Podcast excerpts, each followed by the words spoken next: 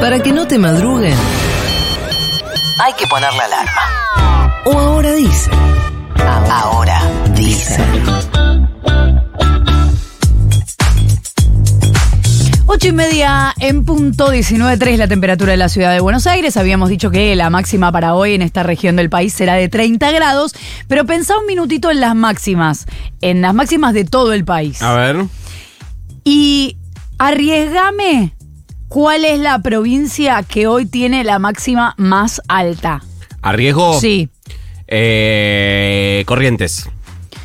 Podría haber sido casi, pero no. Formosa, la máxima más alta de hoy. con- era mi ahí, dos. 37 grados. La máxima más baja, uno lo puede suponer, es en Tierra del Fuego, 16 grados. Donde va a estar, te diría, ideal hoy, va a ser en Neuquén, con una máxima de 28. Y en Córdoba, con una máxima de 24. San Luis también tiene una máxima de 28, está bastante bien. Pero me gustaría hablar de qué tipo de verano estamos atravesando con estos datos que eh, veníamos repasando, que decía el sistema de información sobre sequías para el sur de Sudamérica, que había revelado que Argentina tiene casi la mitad del territorio afectado por la sequía. ¿Qué tipo de verano estamos atravesando? Vamos a hablar con Cindy Fernández, comunicadora meteorológica del Servicio Meteorológico Nacional. Cindy, buenos días. Florencia Halfon te saluda. ¿Cómo te va? ¿Qué tal? ¿Cómo están? Muy buenos días para todos. Gracias por atendernos. Un placer. Cindy, ¿es un verano convencional en Argentina en materia de temperatura? No sé si convencional se puede decir, pero por lo menos como en los últimos años. Eh, en realidad estamos eh, en un verano un poco atípico, recién llevamos la mitad del verano, sí, Sí. pero hay que tener en cuenta de que eh, comenzó ya hacia final de la primavera con varios eventos de temperatura extrema, es decir, de mucho calor, eh, que siguió durante diciembre y también se estuvieron registrando olas de calor en lo que llevamos de enero. Esto lo que estoy intentando decir es que eh, hemos tenido este verano en particular ya alrededor de tres o cuatro olas de calor y esto no es tan común, ¿sí? Si bien es común que en los veranos haya ola de calor, suele haber una, dos por verano, Claro. algún verano tres. Bueno, llevamos la mitad del verano y ya vamos por, eh, si consideramos Argentina entera, la cuarta ola de calor. Esto está, nos está haciendo notar que, bueno, que este es un verano bastante caluroso. ¿Y esto es mundial o pasa específicamente en esta región del mundo? A nivel mundial se observa que las temperaturas son cada vez más altas, sí, que hay muy pocas zonas de- del mundo donde las temperaturas están por debajo de los valores normales, sí, entonces es una tendencia prácticamente mundial, lo que pasa es que bueno, ahora el hemisferio sur estamos en verano y entonces estamos atravesando mayor cantidad de olas de calor, pero por ejemplo, si tenemos que hablar de Europa, Europa finalizó el mes, uno de los meses de diciembre más cálidos de su historia, a pesar de que están en pleno invierno, tuvieron eh, las fiestas de, en Europa tuvieron temperaturas de, de mm, 25, 26 grados, que son temperaturas completamente atípicas, suele estar nevando para esta época, ¿sí? Entonces, bueno, es una tendencia bastante mundial esto de tener temperaturas cada vez más altas. Bueno, supongo que esto por definición obedece al calentamiento global. Ahora, ¿eso no repercute también en temperaturas más extremas, incluso en el caso del frío o nada que ver? Sí, sí, el cambio climático, una de las cosas que está ya eh, muy evidenciado, que se han encontrado muchas pruebas, es que una de las cosas que hace es hacer que los eventos extremos, tanto de frío como de calor, como de lluvias intensas, como de escasez de lluvia, lo más extremo, eh, ocurra cada vez más seguido, ¿sí? Se, se produzca cada vez más frecuentemente y además cada vez que ocurre se suelen alcanzar extremos más extremos. Entonces, se observa que, que, que hay mayor cantidad de olas de calor, pero también cada vez que hay alguna ola de frío, que, eh, que sigue habiendo, ¿sí? a pesar de que estamos en un entorno de, un calentamiento, sigue habiendo olas de frío, las olas de frío también son cada vez más extremas. De hecho, tuvimos la, eh, eh, el- podemos mencionar el ejemplo de Estados Unidos de la semana pasada y hace 10, 15 días que tuvieron una de las olas de frío eh, más... más peligrosas que han registrado con valores de temperaturas realmente muy bajas y que incluso alcanzó eh, esto, eh, la, la- la nieve alcanzó los estados de- del sur de, de Estados Unidos, que no es normal que haya nieve en esa zona tampoco. Eh, Cindy, ¿qué tal? Nico Fiorentino te saluda. ¿Cómo, ¿Cómo estás? estás? Sabés que me pasa, vos vas a estar muy familiarizada con esto que voy a contar. Veo y sigo viendo y veo y veo que se sigue eh, representando. Cada vez que muestran un mapa de la, de la Argentina en alguna pantalla televisiva y muestran la situación meteorológica, es como, la Argentina es como una franja de fuego directamente, ¿viste? Que la vemos como toda roja, naranja, diciendo, to- todo se está incendiando.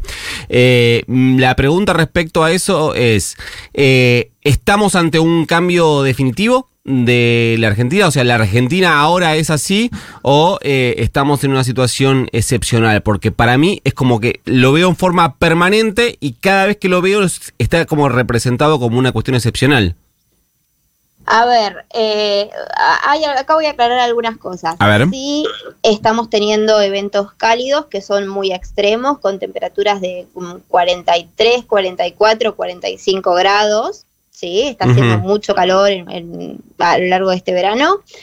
Eh, estos mapas que se, que se suelen poner en la, en la tele muchas veces son bastante tendenciosos. Si Fuerte bien la acusación. Eh, la información no, no es eh, errónea, usan unas escalas, ¿sí? Para, eh, a- muchas veces modificada, para que el Argentina entero quede en un rojo violeta que genere mucho más impacto. Mira. Eh, por eso siempre es importante que todos gráficos o todo mapa que se ponga en, la- en- en- en cualquier pantalla tenga su escala para que la gente pueda constatar a qué temperaturas corresponde y que no se quede solamente con el color de sensacionalismo, que la realidad es que uno puede elegir el color rojo para representar tanto colores de, de calor o calores de frío, porque no hay una regla, sino que es una convención popular nada más. O sea que hay un poco de sensacionalismo en eso. No, no, podría haberlo, pero Ajá. la realidad es que este verano, por, eh, lo, que yo- lo que les estoy dando a decir es que este verano fue extremadamente caluroso y hubo muchos eventos de calor extremo donde realmente se dieron condiciones eh, eh, peligrosas y se han emitido alertas de nivel rojo, el nivel más elevado eh, del sistema de alerta temprana para, para muchas regiones de Argentina que han tenido estos, estas temperaturas realmente extremas. O sea, pero lo que quiero decir es que muchas veces pueden usarse en situaciones que son calurosas, pero quizás no son tan calurosas para generar un, un sensacionalismo, po- podrían llegar, o sea, Claro. lo hemos visto en varios medios, sobre todo en las redes sociales, circulando mapas que tenían escalas eh, que ya a partir de, de 28 grados aparecía un rojo intenso. Claro. Entonces uno veía el país entero en, en un tono rojo, como vos bien vos me decías, prendido fuego, Sí. eh, y, y las temperaturas, cuando uno buscaba en la escala, eran temperaturas que, que, que, bueno, que quizás no era la que daba la sensación. Entiende.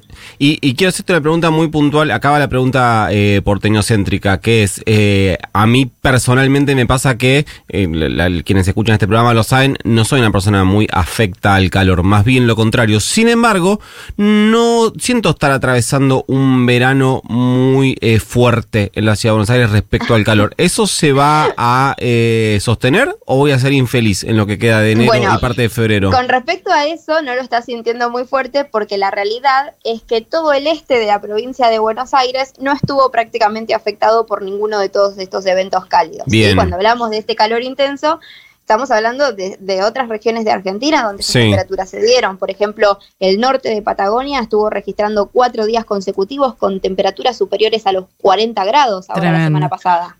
¿Sí? Entonces, eh, eh, muchas veces eh, de las, las noticias de la ola de calor quizás parece que estamos hablando de Capital. En Capital hasta ahora no ha pasado, no hemos pasado un mal verano, ¿sí? Claro. Eh, y, pero sí en otras provincias. Ahora, si tenemos que hacer proyecciones a lo que va a lo, a- a lo que es este verano, desde el Servicio Meteorológico Nacional, nosotros elaboramos el pronóstico climático trimestral, ¿sí? que marca la tendencia que puede predominar durante los próximos tres meses. En este caso, la última actualización es para el trimestre enero, febrero y marzo. Y lo que se observa es que va a haber una circulación de la atmósfera que va a favorecer que toda la franja central de Argentina, incluso la capital federal, así como también todo lo que es el centro y el norte de Patagonia, tengan temperaturas de normales a superiores a las normales, ¿sí? O sea, un verano un poco más cálido. Ahora, acá voy a hacer una salvedad con capital federal o todo lo que es las zonas costeras. Eh, muchas veces en esta época del año suele predominar lo que se llama brisa de río o brisa de mar. ¿Sí? Y entonces se da una franja en zonas costeras, tanto del Río de la Plata como de, eh, del Océano Atlántico, ¿sí? todo lo que es la costa atlántica bonaerense, donde suele predominar hasta unos eh, eh, 20, 30 kilómetros tierra adentro una brisa de mar. ¿Sí? Esto es una condición típica de verano. Esa brisa que viene del mar es una brisa que tiene temperaturas más bajas. Entonces se observa que las ciudades costeras suelen tener temperaturas mucho más agradables, Claro. mientras que las ciudades que están a pocos kilómetros de la costa, ¿sí? a unos 20, 25 kilómetros de la costa, en esas zonas se disparan las temperaturas, suben mucho. ¿Sí? Pero esto es una cuestión local Claro. eh, y esto depende mucho de si se genera la brisa o no se genera Ahora, la brisa. esa brisa eh, costera la puedo llegar a reconocer en la ciudad de Buenos Aires, esa brisa se muere en Puerto Madero. Eh, n- n- no, no, para nada. A veces llega hasta Ezeiza. Eh, esto se, se nota, se nota, sí, son 20, 30 kilómetros tierra adentro. Bien. Y se observa muy bien, vos eh, lo podés observar muy bien a esta brisa cualquier día que, que de, de calor, ¿sí? De esos calores extremos. Sí. eh, podés ingresar a la página web del servicio y hacer eh, eh, un acercamiento al mapa que está en la home principal, donde están las temperaturas de todas, de todas las estaciones, ¿sí? en tiempo real, y uno puede ver que puede haber hasta 10 grados de diferencia entre los datos obtenidos en la estación meteorológica de Aeroparque, por ejemplo, y los datos obtenidos eh, en estaciones más del oeste de la ciudad. Incluso Moreno, Morón o, o Ezeiza, a veces hay más de 10 grados de diferencia entre esas dos estaciones. Y eso se debe a que están afectadas eh, por esta brisa de río. Incluso entre el- la estación meteorológica del Observatorio Central, que queda en el barrio de, de Agronomía, y Aeroparque, a veces hay 8 o 9 grados de diferencia. Cindy, eh, quiero hacerte dos cortitas. Una, Tengo entendido, vos corregime, que en la Argentina tenemos un clima subtropical. No sé si efectivamente es así, pero lo que te quiero preguntar es si sea el clima que sea, puede variar conceptualmente, que pasemos directamente a tener otro tipo de clima. Sí, sí, de hecho varía. En, en el servicio, una de las eh, eh, cosas que, que se hace es seguir la climatología de Argentina. El servicio meteorológico el año pasado cumplió 150 años, así que hace 150 años que estamos midiendo el, el clima de Argentina. ¿Y cómo fue variando? permite- eh, claro, esto nos permite llevar un registro eh, eh, muy amplio de cómo fueron los cambios en el clima de Argentina y lo más destacado que se observa es el calentamiento que te comentaba. Sí. O sea, se observa que, que desde la década de, del- de finales de los 90 hasta la actualidad las temperaturas eh, prácticamente año a año aumentan, aumentan y aumentan, especialmente en lo que es Patagonia, que es una de las zonas donde más ha experimentado un, un aumento de temperatura. O sea, vamos si a pasar de subtropical a tropical. Eh, a ver, el- la, la palabra tropical hace referencia a- a- al clima que está entre los trópicos. Sí. Entonces, Argentina geográficamente no, No se está podría, moviendo, así claro. Así que, o sea, eh, yo entiendo que usan ese término, pero, eh, eh, o sea, técnicamente quiere decir que es un clima que está entre los trópicos. Claro. En Argentina lo, lo que estamos ocurriendo es que las temperaturas están aumentando, eh, eh, tanto, o sea, la temperatura de todo el día, pero se observa un mayor calentamiento, es decir, están subiendo más rápido las temperaturas mínimas. ¿Sí? Es decir, que las mañanas, sobre todo, están siendo cada vez más templadas. Y esto, ¿sabes en qué se observa muy bien? En, en que estamos teniendo cada vez menor cantidad de heladas. ¿sí? Las heladas son cada vez más extrañas en, Ujú. en- en muchos lugares. Imagínense que en la ciudad de Buenos Aires la última vez que tuvimos una helada fue en el año 2011. Desde el 2011 hasta hoy, la ciudad de Buenos Aires no volvió a tener una helada. Eh, última, Sidney. Eh, hay eh, mucha gente que usa las aplicaciones que le da el celular o directamente la temperatura o pronóstico que le da su celular. Supongo, capaz me equivoco, que vos vas a defender la tarea del Servicio Meteorológico Nacional. ¿Podés hacer esa defensa y argumentar por qué tenemos que ir a smn.gov.ar y no mirar la temperatura del celular?